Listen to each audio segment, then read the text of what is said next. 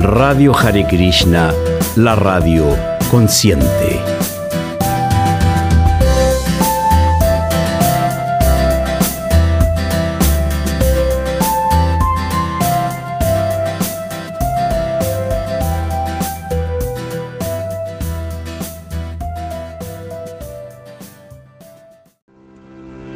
Deja de buscar.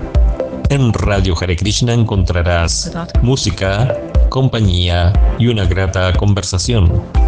Radio Hare Krishna, la radio consciente. Hare Krishna, buenas tardes, buenas tardes, espero que se encuentren súper bien. Son las 6 de la tarde y 9 minutos. Nosotros estamos aquí hace rato conversando con Madre Aditi. ¿Cómo está Madre Aditi? Hare Krishna. Haribol, Hare Krishna, Prabhu y a todos los que están presentes aquí. Un miércoles aquí con bastante lluvia, donde vivo. Ah, mire, está lloviendo ya. sí, hace días que está lloviendo. Oh. Y, estamos haciendo los preparativos para mañana, para Gaura Purnima, eh, una de las fiestas más importantes que tiene la Gaudilla Vaishnava, ¿no? Eh, entonces estamos ahí con bastantes actividades. Con bastantes, me imagino. Pero bien, contenta de poder estar aquí, compartir un miércoles y vamos a ver si consigue Radita también entrar, otra de las doctoras Corazón, y participar del programa, ya que le salió un compromiso, ¿no? Bueno, nuestra doctora Aditi Corazón. Así que estamos hoy día con el tema de la motivación para vivir, ¿cierto? Mataji. Motivación, motivación para vivir, motivación para vivir. Esa madre, madre, bueno, uno nace, uno nace muy motivado, ¿no? Cuando uno llega a este mundo, uno llega con mucha motivación. Pero después, poco a poco, como que uno tiene que elegir una motivación, elegir una. mire, mire, te voy a decir lo que dicen los Vedas. Ajá. Los Vedas dicen que cuando estamos en el vientre de nuestra madre, que estamos bien acurrucaditos y bien dobladitos, eh, no estamos muy felices ahí dentro. ¿Ah, A pesar de que la, la, mujer cuando está embarazada, toda orgullosa, muestra su panza y dice, mira la patadita que está dando el bebé, mira, mira cómo se mueve, ¿no? Y contenta, porque yo también tuve cuatro embarazos y, y la madre contenta, ¿no? Porque cada movimiento es, señal de salud, de que el niño está, está, está saludable. Más en la verdad los Vedas dicen que, eh, que la persona dice, por Dios, qué incómoda que estoy aquí, cómo me gustaría salir de aquí, ¿no? Entonces, e, en ese momento, en ese momento, eh, el, la, alma, el alma que está ahí en ese cuerpo, ese bebé, está diciendo, eh, ahora cuando nazca me voy a poner las pilas, esta va a ser mi última encarnación, porque él tiene conciencia el bebé dentro de la barriga de la madre, tiene conciencia de, de la reencarnación y del karma.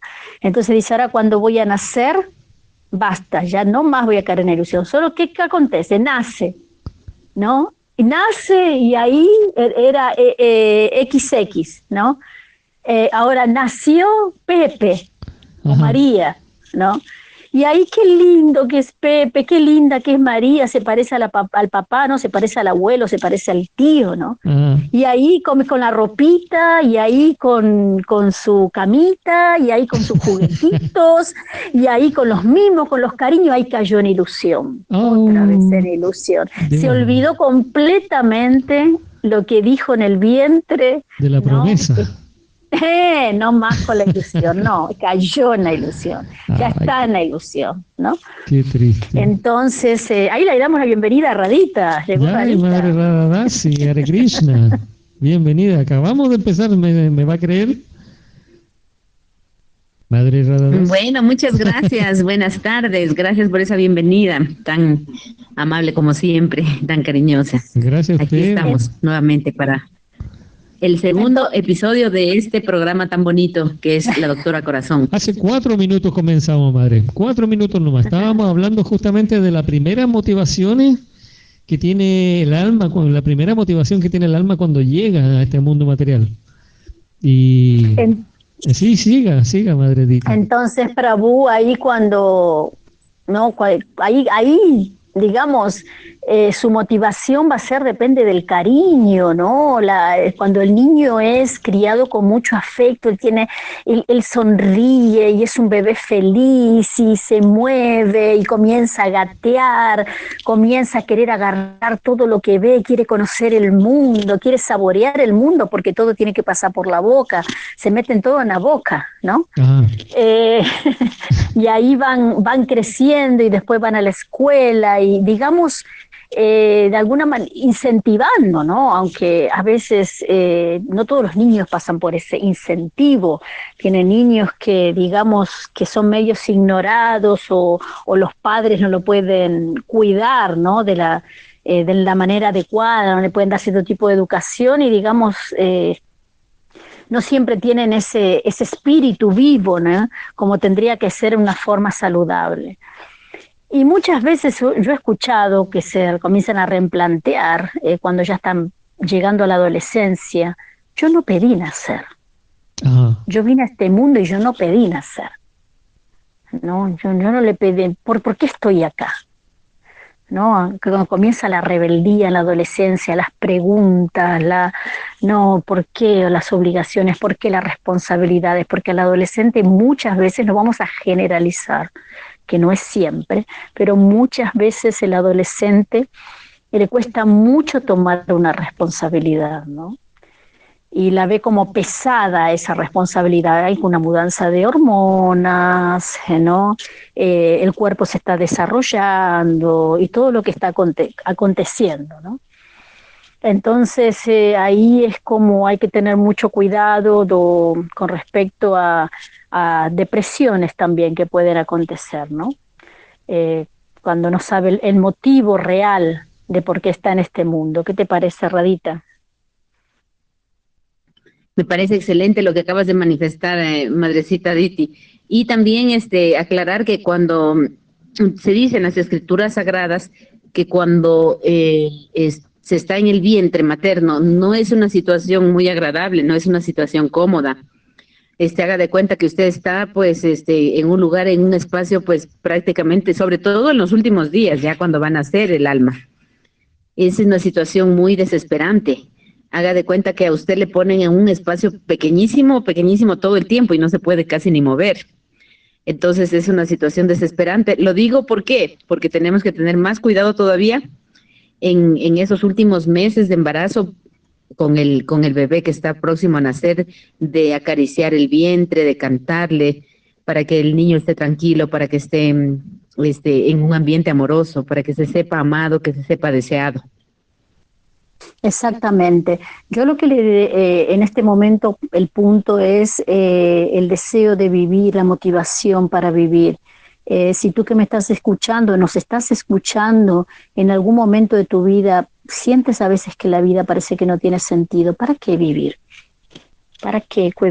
¿Qué, motivación tengo para vivir?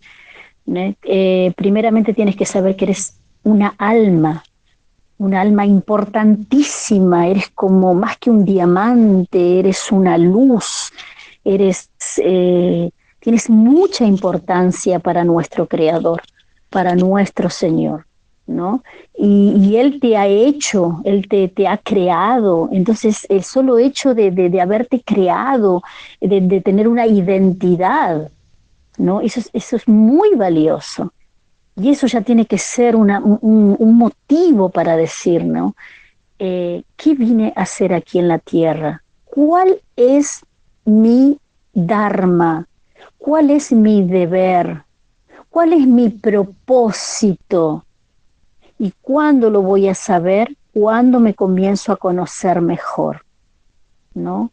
Entonces, porque muchas veces puede sentir la persona que no tiene como un norte, no sabe ni para dónde ir, no sabe ni por qué está, ni para qué lado tiene que tomar, si para la derecha, para la izquierda, para arriba, para abajo. Entonces es muy importante comenzar a se conocer. ¿Qué es lo que me gusta? ¿Qué es lo que no me gusta? ¿Qué es lo que quiero? ¿Qué es lo que no quiero? ¿No? ¿Qué es lo que amo? ¿Cuáles son mis talentos? Porque todo el mundo tiene un talento. Puede ser, sí. Se podría decir que la motivación para vivir, eh, en este caso, lo que usted está contando, madre, eh, lo de encontrar mi Dharma, mi deber en esta vida, esa sería la principal. Y después hay otras, ¿no? Sí, sería como la principal, pero voy a llegar allá cuando me comienzo a conocer, ¿no? El Dharma, el deber, está en aquello que mejor sabemos hacer y que más nos gusta hacer. Por eso estoy hablando del talento, ¿no? Por ejemplo, eh, usted, Pau Premvilás, tiene un talento grande para las comunicaciones, tiene un talento ah. grande para trabajar en el arte, el designer, eh, las publicidades, ¿no? Cosa que yo no tengo ese talento, ¿no? No, sé, arte, yo como, no, me gusta el teatro, como artista me gusta el teatro. ¿No? Pero en cuanto a diseños, en cuanto a eh, publicidad, no, no, esa no es, no es mi arte. Y Radita va a tener su arte, ella canta maravilloso, ella es una artista increíble. Ese es el Bravo. de ella. Va a tener otro que tiene el talento de ser un excelente cocinero, un chef, donde podría abrir eh, posiblemente grandes restaurantes. Gracias, Madrecita Diti, por lo que me tocó. Gracias. ¿No? ¿Y quién sabe aquel que tiene el talento de, conseguir hacer un bombón o un caramelo, ¿no? Pero lo hace con tanta dedicación, con tanto cariño, ¿no? Que lo lleva al éxito en la vida. Alguien puede tener el talento de, de, recoger, por ejemplo, los residuos en la calle, puede tener talento para eso, porque todos somos un sistema y cada uno se complementa con otro. Entonces el tema acá es sé descubrir. el ¿Cuál talento, es mi talento? El talento de escuchar, madre. El talento de escuchar, el talento de dar. ¿no? ¿Cuál es mi propósito? Y ahí comienzo. Ah, entonces, porque posiblemente la persona tiene eh, un talento muy grande y ella no se está valorizando. ¿Cómo? Puede acontecer eso. Perdón, ¿les puedo hacer una pregunta a cualquiera de las puede, dos? Puede. ¿Cuál, cómo, ¿Cómo descubro yo eh, el primero el talento que tengo? Porque no, no, me, no me vaya a decir usted tiene talento para pelar papas y ya ahí ese va a ser mi vida, no puede ser. Entonces, ¿cómo descubro yo cuál es, cuál es mi deber en, este, en esta vida? ¿Cuál es mi talento? ¿Qué tengo que desarrollar? ¿Por dónde va? Eh, con ese talento se supone que voy a disfrutar, voy a ser feliz, me voy a desarrollar más. Radita, ¿quieres responder tú? Sí, bueno, voy a decirle lo que me sale del corazón y lo que he aprendido en todos estos años en que conozco esta maravillosa filosofía de los Vedas. El, talento para mí es aquello donde está tu corazón, donde uno, uno siente un ardiente deseo de hacerlo se siente feliz al hacerlo y ama, o sea, lo, siente que toda su pasión, toda su dedicación está en eso. Y ve que el, momento que le pone el corazón a esa actividad, en ese momento la actividad le sale bien. Entonces, inmediatamente ese es el, talento que, que, a uno Dios le da, o sea, la vida le da o, el, o, el, o lo que se quiera de llamar como destino, porque todos venimos ya encapsulados con una cantidad de talentos, cualidades, este karma positivo, karma negativo. Y ojo que también hay una confusión en lo, en lo que es karma y dharma. Y he escuchado en varias conferencias de personas inclusive que se dicen maestros de yoga y todo, y dicen, dicen el karma y el dharma, dicen que el karma es este algo negativo y el dharma es algo positivo, pero que es lo mismo, no es así. Hay karma positivo y hay karma negativo, y el dharma más bien tiene que ver con el deber, o sea, un poquito aclarar esos conceptos que a veces los tenemos los tenemos mal, sí. Deber significa cumplir con un propósito en la vida, ¿no? Eh, con, con, qué, eh, eh, puedo hacer feliz al otro, cómo puedo servir al otro, porque vinimos a ser sirvientes a este mundo.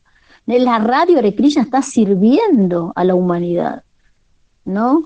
lo, lo, que hacen, por ejemplo, un empresario, si él tiene la conciencia de servicio y no de explotar a los demás, y dice, bueno, mira, yo tengo una empresa de X, eh, de, X producción, ¿no?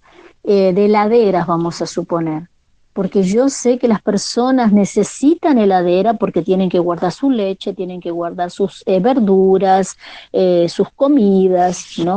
Entonces lo hago como una actitud de servicio, ¿no? Y mis empleados, el, eh, el, empresario se siente que los está sirviendo también. Y el empleado siente que está sirviendo al empleado. En todo momento hay una conciencia de servicio.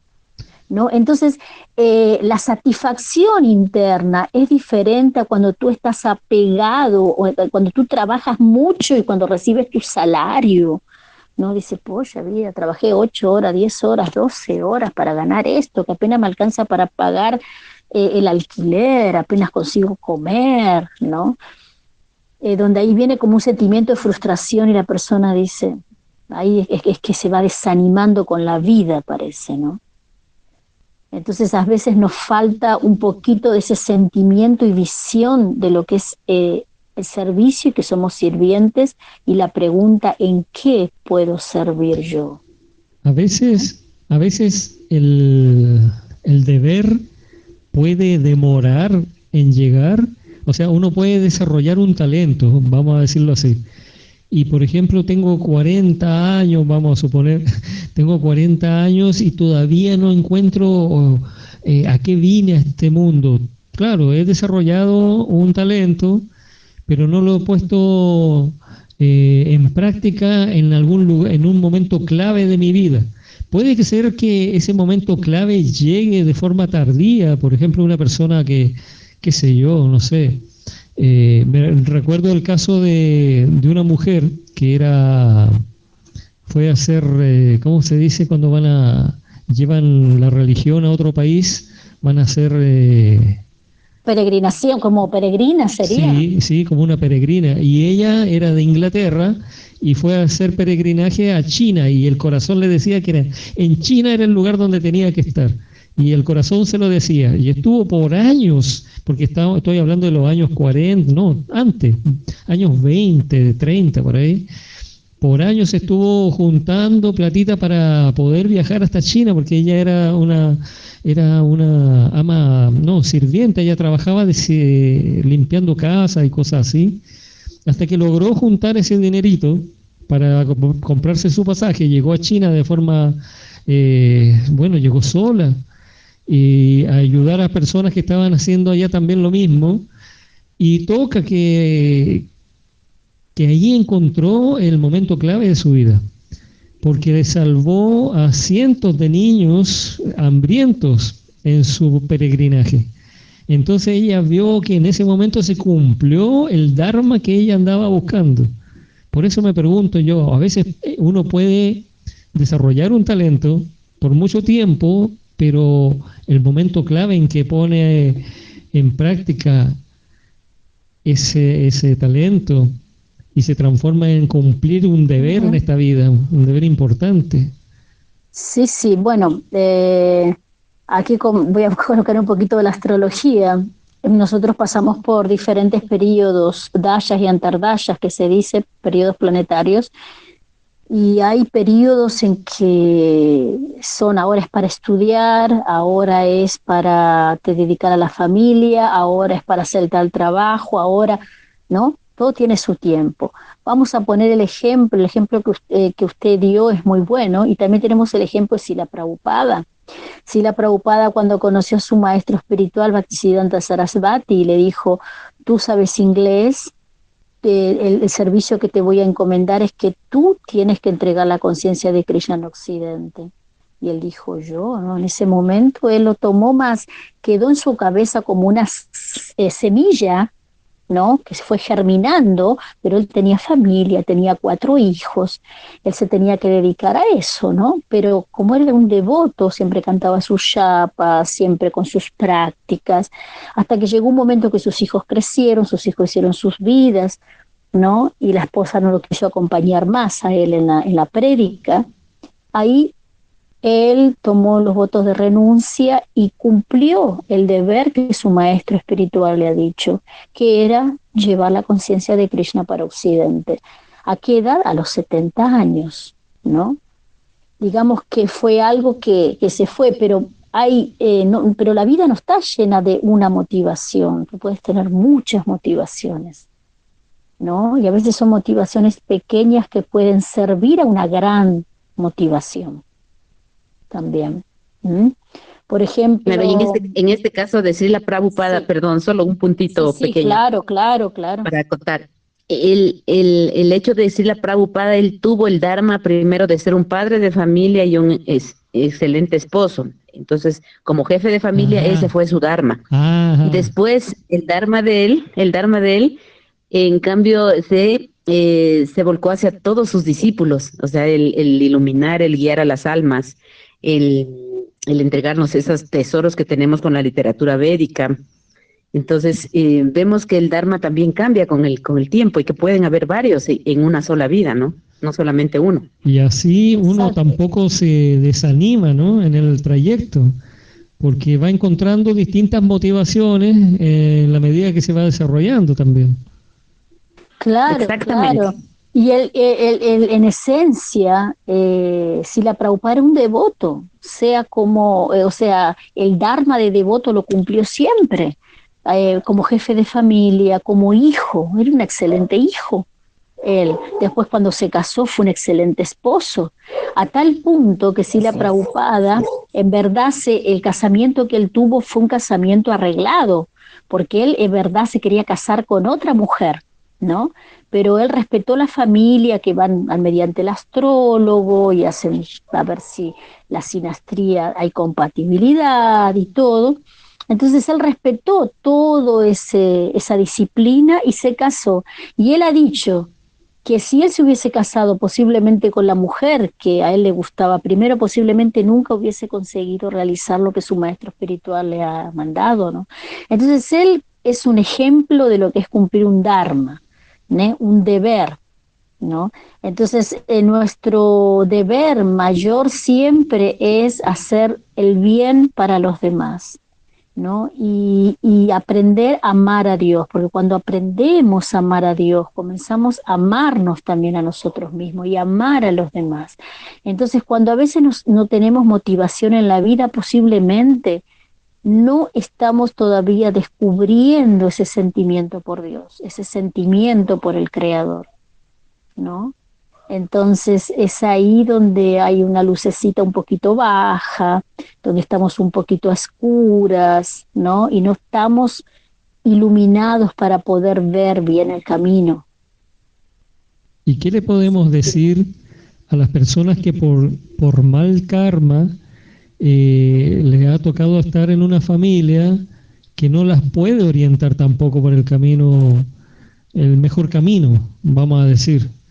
Eh, porque nuestras familias pueden pensar que están haciendo lo mejor por nosotros, pero en realidad no nos puede que no nos estén entregando nada muy valioso. Vamos, si pensamos que lo valioso es lo que me va a servir para siempre y lo que tiene menos valor es lo temporal, ¿no? Entonces hay familias que no pueden entregar a nosotros cosas no muy valiosas, cosas temporales. ¿Y, qué le podemos decir a esta persona que de pronto se ve en la vida sin ninguna motivación? En, en ese sentido, eh, yo pensaría que nunca en la situación en que estemos es algo, digamos, como un, como un karma negativo. O sea, no debemos mirarlo así. Obviamente, por el sufrimiento que ocasiona, eh, por la situación incómoda en la que pudiéramos estar o por el dolor que sintamos, pudiera vérselo como un karma negativo, pero en realidad todas son bendiciones. O sea, no solamente las cosas positivas según nuestra, nuestra manera de ver las cosas, sino también las cosas que a nuestro juicio serían negativas. En realidad también son bendiciones, sino que lo, lo comprendemos después, muchas de las veces. Entonces, si, si en este momento estamos en una situación familiar, digamos, no muy buena, en que produce mucho dolor, hay muchas rencillas diarias, mucho pleito, mucha pelea, vemos que no somos muy queridos o no somos muy aceptados, que no somos valorados, o a lo mejor nosotros mismos somos las personas que no valoramos o que a lo mejor perdemos el respeto. Entonces son situaciones que nos ayudan en el sentido de adquirir, por ejemplo, valores tan valiosas como la tolerancia, tan valiosos como la paciencia, como la sabiduría. Entonces estamos en un aprendizaje. Entonces si lo tomamos todo como una bendición para adquirir este, cierta cualidad, cierta virtud, cierto talento también, entonces sería eh, simplemente una escuela, ¿no? Y bueno, para uno ir a la universidad, para ir uno a la escuela o al colegio, uno sufre, tiene que madrugar, tiene que sacrificar horas de sueño. Entonces también en este aprendizaje muy específico de lo que es la vida en el hogar, que a veces se puede tornar muy difícil, también hay un mensaje, también hay un aprendizaje. Entonces solamente descubrir para qué tengo esta prueba, cuál es el propósito de esta prueba. Exactamente, Radita, muy sabio todo lo que has dicho. Em, hay todo lo que nos toca en la vida es parte de nuestro destino llamado karma. El karma, como dijimos en el comienzo, puede ser positivo como puede ser negativo. Todo es para un crecimiento, para una evolución. de alguna manera nosotros eh, elegimos nuestros padres, nuestra familia, eh, debido a, a, actitudes, eh, actividades que hemos hecho en, en, otros momentos, ¿no? en otras encarnaciones.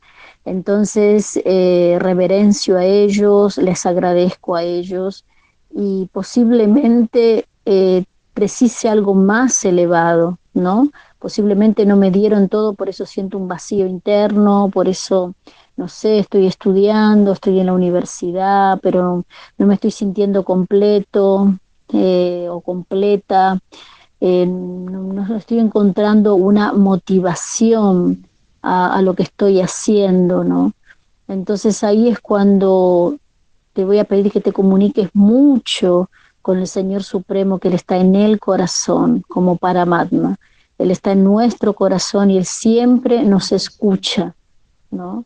Y ahí eh, hablar con Él, hablar con Él y, tratar de, lo que tú estás haciendo, sea tu estudio, tu trabajo, hacer lo que te gusta, verdaderamente lo que te gusta, lo, eh, no, no pienses, ah, a mí me gusta, eh, me gustaría, no sé, no ser kiosquero, pero eh, eso, eso no me va a dar un buen, un buen resultado, entonces me va a tocar estudiar, no sé, cualquier carrera solamente porque estás pensando en lo que tú vas a ganar, ¿no? Porque no termina dando cierto así las cosas. Cuando tú haces por un interés material, un estudio o un trabajo y no porque verdaderamente te guste de corazón, no llegamos al corazón de los demás. Y es ahí donde, donde parece que le perdemos sentido a la vida. ¿no? donde tenemos que hacer las cosas por hacerlas. Yo me acuerdo muy bien un ejemplo, voy a dar, de una de las personas que atendí en mapa astral. Y cuando yo vi el mapa astral de esta persona, yo sentí que ella era una terapeuta, ¿no? Yo sentí que ella era una terapeuta y yo vi que ella tenía conflictos en cuanto a su profesión por la familia. Yo ni la conocía, no, nunca la había visto a ella. Eh, ahí nos encontramos en el atendimiento y, bueno, yo le leí el mapa astral, ¿no? Y yo le dije, le, comentaba eso a ella, de que posiblemente tenía problemas en la profesión por la familia, mucha inseguridad con la profesión, con los estudios, pero que ella tenía un gran porcentaje de ser una terapeuta. Entonces ella me dijo, yo me vine a hacer el mapa astral por eso. Me dijo, mi mamá es jueza y siempre me ha dicho que yo tenía que estudiar abogacía tanto me insistía que yo tenía que estudiar abogacía, que estudié, ya me, ya me recibí de abogada, pero yo no quiero trabajar de abogada, ella quiere que yo sea jueza como ella, mas yo no quiero eso, yo quiero ser una terapeuta. Entonces vine a hacer el mapa astral para tener una orientación. Entonces, y el mapa astral era de una terapeuta. Entonces ahí vemos de que ella no estaba feliz, ella solamente cumplió con lo que le estaban pidiendo en la casa, que quiero que seas una abogada, quiero que seas una jueza, quiero que seas igual que la ¿no? Me aconteció escuchar eso de dentistas también, viene una familia de odontólogos, de dentistas, tengo que ser dentista, pero yo internamente no estoy sintiendo ganas de ser dentista, ¿no? Entonces eh, es así donde la, la, persona va perdiendo como motivaciones y ahí ella se quedó tan aliviada cuando le dije que ella tenía capacidad para terapeuta y me dijo entonces voy, voy a ir atrás de eso, ¿no? Voy a ir atrás de eso. Entonces ella comenzó a estar más feliz, le encontró un motivo a, a su vida, un motivo mayor, ¿no? Entonces todos de alguna manera tenemos ese sentimiento de servir, es algo natural en nosotros. Y ese servicio viene a través también de una profesión, claro. Gracias por las bendiciones. Yo estoy preparando un tema especial que ya se los haré saber en su momento. Eh, solamente pido sus bendiciones para tener la, la inspiración necesaria y hacer algo bien bonito. Sí, claro, madre, ya más que increíble, eh, siempre hay tiempo para comenzar, siempre hay tiempo para nacer, para crecer, para aprender, ¿no? Siempre hay tiempo. Increíble. Yo le quería hacer una consulta a ustedes. No sé si les puedo hacer una pregunta eh, más personal, bien profunda a, a, ustedes que son las doctoras. Vamos a analizar a las doctoras. A ver. Eh, puede preguntar ahí. Sí, puede preguntar. Bueno, ustedes me contestan cada una esta misma pregunta. Con mucho gusto. Gracias. En algún, en algún momento de su vida, hasta el momento, ¿cierto? ¿Ustedes han sentido que han cumplido con, con, un deber muy importante en su vida. Han dicho, ay no, yo con, con esto que acabo de hacer, con este proyecto que acabo de terminar, ya me siento realizada, ya me puedo ir tranquila. Lo que siga viviendo de aquí en adelante es extra. Pero esto fue lo que vine a hacer. Ah, ¿Un sentimiento como ese lo han tenido? A ver, madre Rada. responde tú, Rada? Sí, pero, conteste usted primero. Bueno, con mucho gusto. Sí, yo pienso que yo me he sentido eh, así aliviada con ese alivio de decir gracias, ya vine a la vida para esto, se justifica mi, mi, mi humilde existencia a través de este aprendizaje o de este aporte o de este contingente, aunque sea pequeño o insignificante, pero está justificado. Yo sí he sentido eso. Yo sentí cuando me enfermé y supe que, que todavía no era mi momento, pero todo el mundo ya me dio la despedida, ya pensaban que estaba para morirme. Yo soy soy sobreviviente de un dolorosísimo cáncer de hueso y este yo sentí que ahí había una intención divina en el sentido de que nunca perder la fe, nunca perder la fe y que en, momentos como ese cuando uno ya está en el borde lo que se dice ya de, de despedirse o de cambiar de, de, de, ciclo porque la vida y la muerte son simplemente cambiar de un ciclo a otro entonces, pero a uno le da cierto temor porque uno desconoce o, por, el momento uno se olvida, porque el olvido viene también de arriba, viene de Dios, entonces uno no tiene la memoria de saber la vida anterior cómo fue, la anterior y la anterior, y qué es lo que sucede en ese, en ese paso de, de un ciclo a otro o de, de una existencia hacia otra. Entonces siempre da cierto temor. Y este, yo les digo el momento que ya me dijeron, bueno, esta cirugía es muy dolorosa, muy, muy peligrosa también porque va a perder muchísima sangre, es posible que le amputemos una pierna. Entonces, yo me dormí, me dormí, digo, eh, me quedé pues con la anestesia, este, cantando el Mahamantra. Entonces yo ahí sentí que ese era un regalo, pero hermosísimo, porque el Mahamantra es el mantra, como su palabra lo dice, Mahamantra, el más importante de todos los mantras. Y pude hacer este, mis oraciones a los Vedas, a los maestros espirituales, agradecer. Entonces, y, y, yo dije, ¿cómo quisiera? Si es que no muero ahora, ¿cómo quisiera morir algún día así de esa manera? O sea, acordándome de Dios, cantando el Mahamantra. Entonces se dice en el Bhagavad Gita que la el único propósito, el más importante es recordar a Dios en el último momento.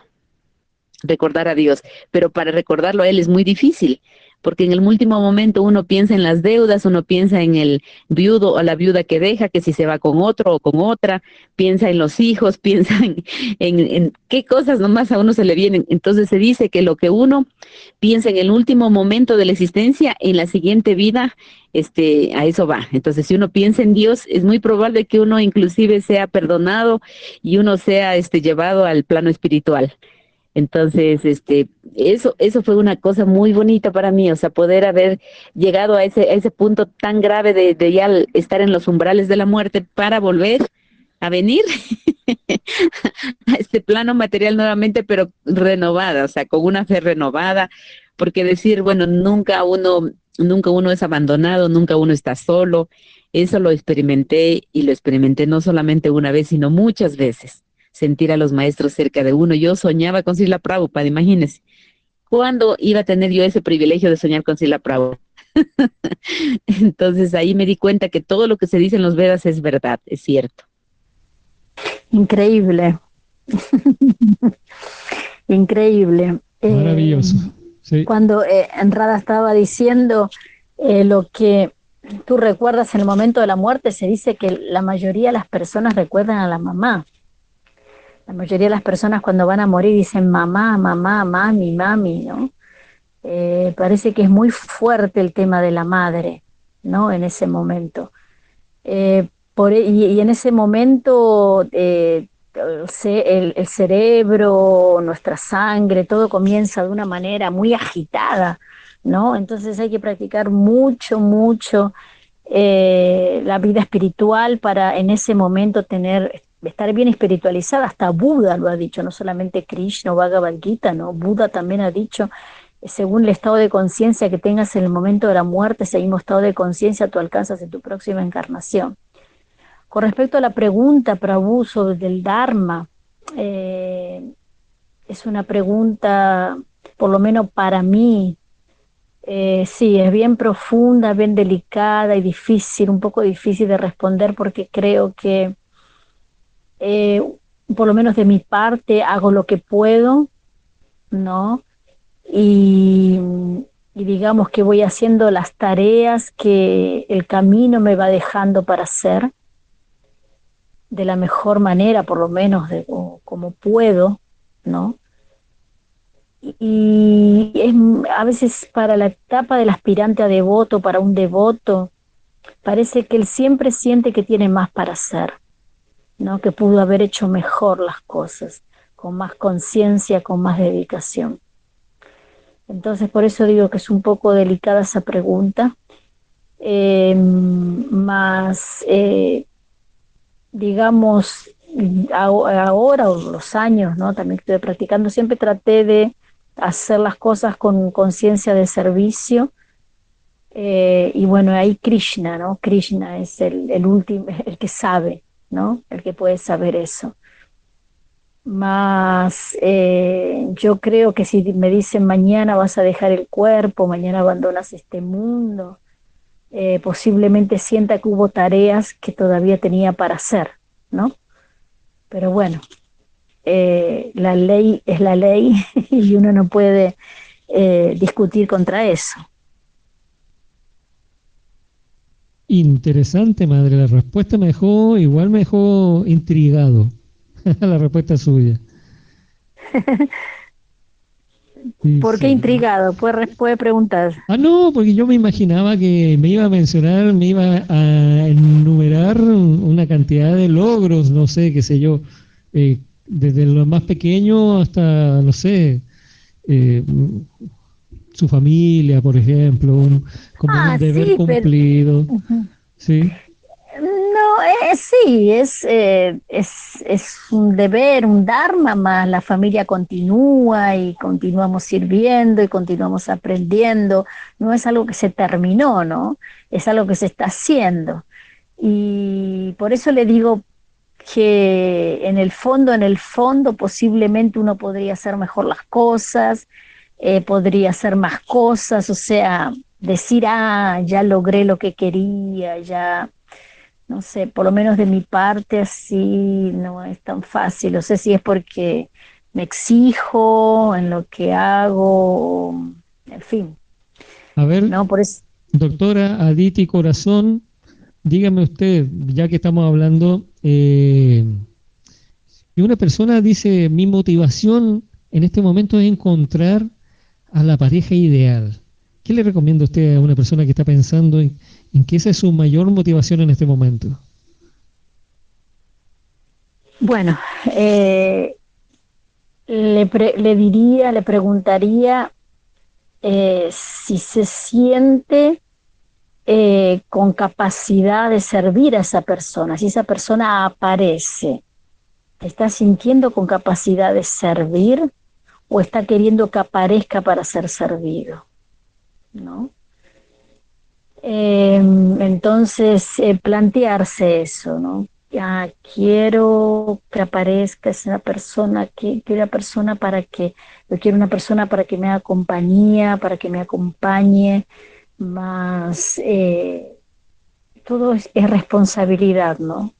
Y, cuidar del otro es responsabilidad y apoyar al otro es responsabilidad. Tenemos, tenemos que entender que, que una pareja es para, para servirla. Es para servir, la familia está para servir, el otro está para servir, ¿no? Y cada uno, por ejemplo, la mujer, eh, estoy hablando de una, de una pareja tipo, la mujer quiere a alguien, un esposo para servir, y el esposo quiere una esposa para servirlo. Ambos están con conciencia de servir. Entonces, ambos van a servirse y ambos van a ser servidos. ¿no? Ambos están protegiendo porque servicio es protección. Entonces, uno abriga al otro, ¿no? Uno protege al otro, ¿no? Y ahí el, eh, existe como un relacionamiento, un feedback, un, digamos, eh, un gusto por lo que están haciendo, ¿no? Una vez que encontramos o que esta persona pudo haber encontrado a su pareja, eh, ¿cuál sería su mayor motivación junto con su pareja? Sería, no sé, cuando eh, estoy hablando de una persona que quiere tener una familia, ¿no? Entonces su, su, motivación se transforma, o ¿cómo, cómo decirlo? Su motivación se transforma en, formar una familia, en tener hijos, en crearlos. Bueno, es que las motivaciones van apareciendo una tras otra, ¿no? Sin cesar. Porque apenas uno tiene una pareja, por ejemplo, luego su motivación va a ser mantener esa pareja feliz y ser feliz con esa pareja y luego aparecen los hijos, luego formar una familia, luego, qué sé yo, y así sucesivamente. Claro, hay diferentes tipos de motivaciones. Eh, por ejemplo, alguien puede decir, yo no me quiero casar, yo no me quiero casar, quiero, solamente quiero estar con alguien, vamos a suponer un ejemplo, ¿no? Y el destino le colocó a alguien, más después que está con ese alguien, ¿no? Su corazón quedó totalmente prendido, percibe, ah, me gustaría hasta convivir con esta persona. Después que está conviviendo, ah, me gustaría tener el perro, el gato, tienen el perro y el gato. Ah, ¿qué tal si tenemos un bebé? Un gansito. en fin, eh, lo que sea, ¿no? Y ahí se va aumentando cuando se quiere acordar. Está en la familia, ¿no? Hay otros que ya tienen el deseo desde antes, ¿no? Quiero una familia, una mujer, quiero quiero saber lo que es tener un bebé, quiero... Eh, entonces, eh, hay motivaciones, sí, que ya las podemos tener desde antes programadas y otras que van a nacer. ¿Qué sucede? Que van naciendo a paso a paso. ¿Qué sucede, Mata, allí con la persona que, por ejemplo, eh, tratando de avivar su vida, tratando de encontrarle un motivo para vivir, forma una familia y no encuentra esa satisfacción y piensa que teniendo hijos va a encontrar una motivación. ¿Estará correcta esa forma de pensar? Eh, bueno, voy a dar una opinión yo, después Radita sería bueno que también dé su punto de vista. Mire, eh, siempre lo, he dicho en Shakti Devi, en un encuentro también de mujeres, y lo voy a repetir aquí. No le cargues esa responsabilidad al otro. No eh, no pienses, ah, yo estoy infeliz y quien me va a hacer feliz va a ser mi príncipe azul. Quien me va a hacer feliz va a ser una princesa o una Radharani. ¿No?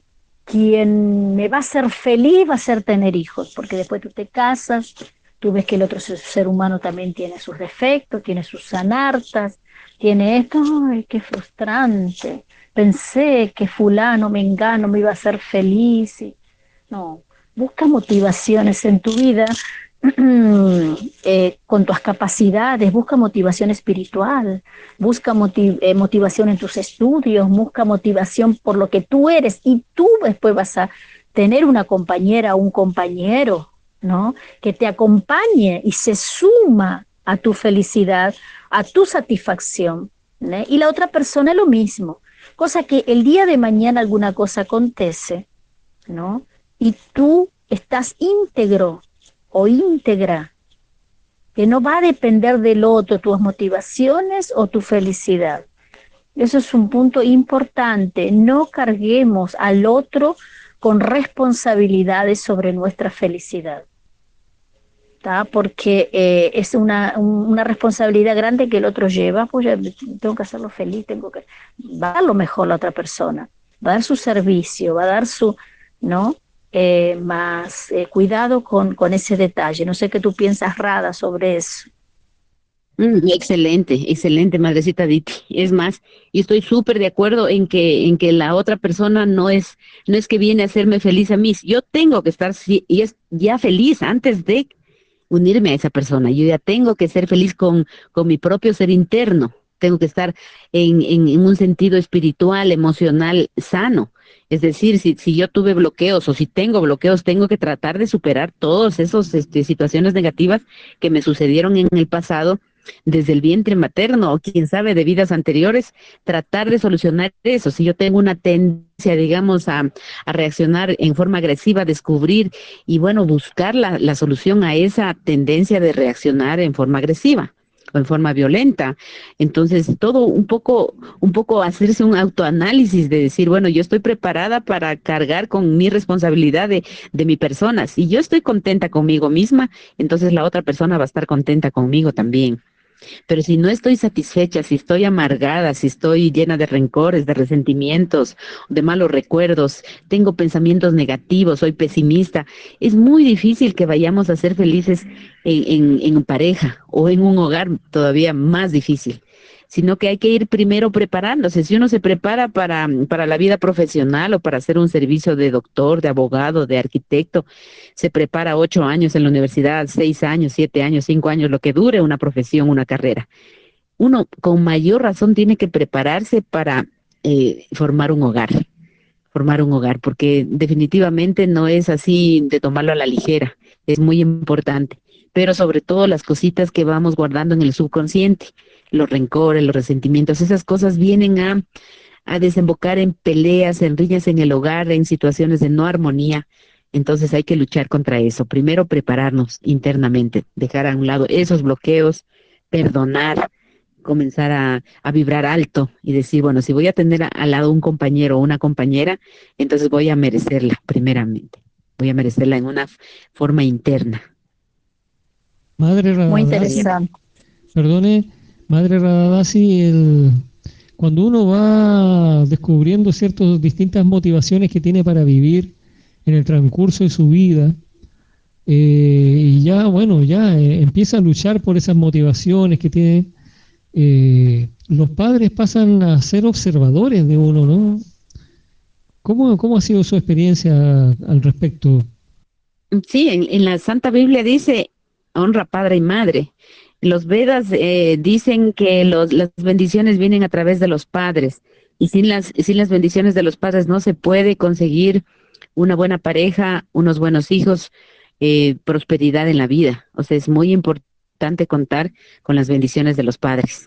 Entonces, uno está luchando por esa motivación eh, Madre Aditi, motivación que uno ha descubierto. Eh, los padres quedan como observando el desarrollo de, no sé, están mirándolo a uno cómo alcanza sus metas, ¿no? Ajá, claro. Y uno, como padre, y, ¿qué debe hacer? ¿Cómo debe enfrentar, eh, ayudar, colaborar, apoyar, empujar? Mire, eh, yo creo que los padres, como padres, siempre quieren la felicidad de los hijos, ¿no? El padre no quiere amarrar a los hijos. O sea, hijos, si tu felicidad está en la China, con todo el dolor del mundo, te voy a extrañar, pero yo te quiero ver feliz, ¿no? Quiero, quieres vivir en Japón, quieres vivir en, no sé, en Júpiter, Marte. Lo importante es que tú seas feliz, ¿no? Eso es lo más importante. Entonces, em, Eh, hay, padres y padres, hay hijos y hijos. Entonces, eh, eh, cada familia es un caso diferente, ¿no? no todos los padres son así. Tienen padres que ya son muy controladores, padres que, que quieren, tú tienes que estudiar esto, tú tienes que vivir en tal lugar, tienes que, ¿no? Trabajar de esto, de aquello. Entonces, eh, cada uno le tocó su, su, destino, su karma, de alguna manera diciendo, ¿no? Eh, entonces no podemos generalizar, pero en, el gran número de los casos los padres siempre quieren que sus hijos sean felices, ¿no? Eh, de la mejor manera, entonces, claro, están observando eso, la, lo que eligen los hijos, ¿no? Lo que eligen que posiblemente muchas veces no, no coincide con el pensamiento, la vida que los padres pensaron en algún momento que iba a ser. Madre Aditi, ya que usted tiene la palabra en este momento, le voy a pedir por favor que nos recuerde los canales de comunicación que tienen nuestros queridos auditores con Doctora Corazón. Eh, ¿Cómo así? Ah, eh, ¿A, dónde, se tienen que dirigir para comunicarse con Doctora Corazón? Para contarle sus penas, contarle sus, sentimientos, sus alegrías. Si no me, si no me equivoco, es doctoracorazón.gmail.com, ¿no? Doctoracorazón108 ah, Ah, anótenlo, anótenlo, doctora Anótenlo porque 108 arroba, gmail.com. Eso. Sí, ahí pueden conversar eh, por temas personales, ¿no? Tenemos tres doctoras corazón que cualquiera puede responder, cualquiera, no van a responder las tres, van a responder una de, las doctoras corazón, ¿no? Eh, y van a recibir la respuesta, ¿no? En, la, en lo que podemos servir, lo que podemos apoyar, ayudar, aquí estamos. Bien, no nos dimos ni cuenta cómo se nos pasó el tiempo.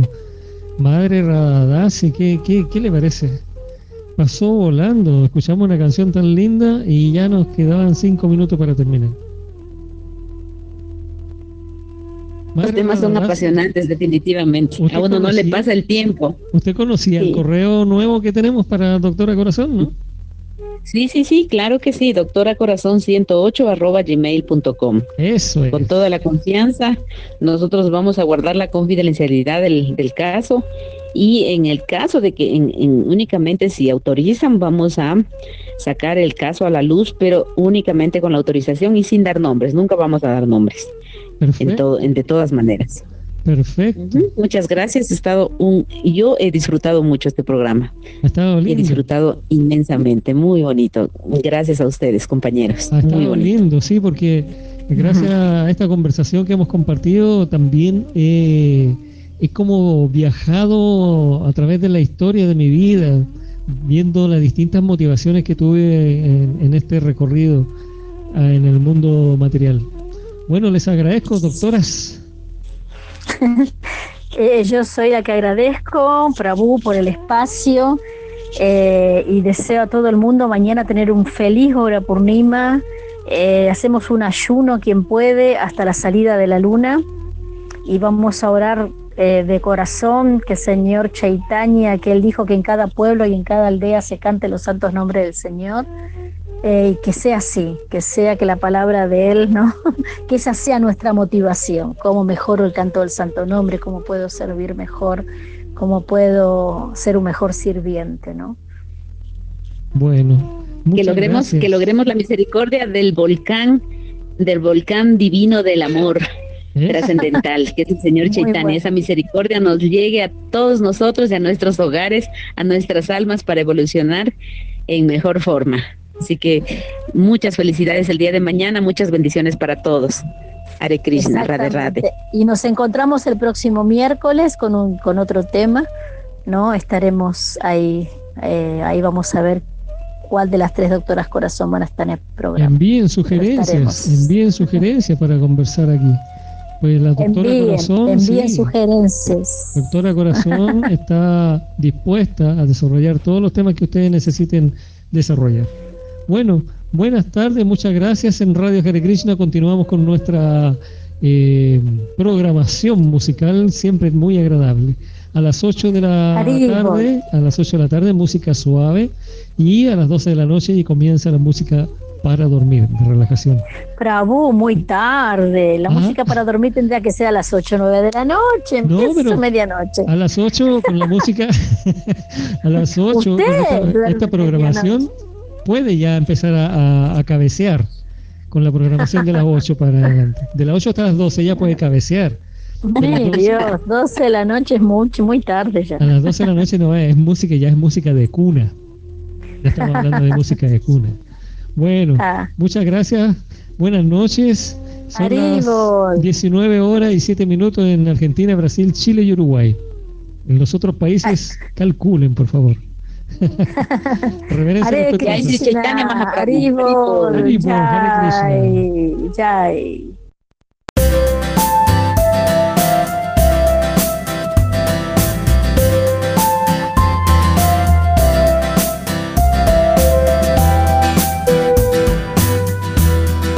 Radio Hare Krishna, la radio consciente.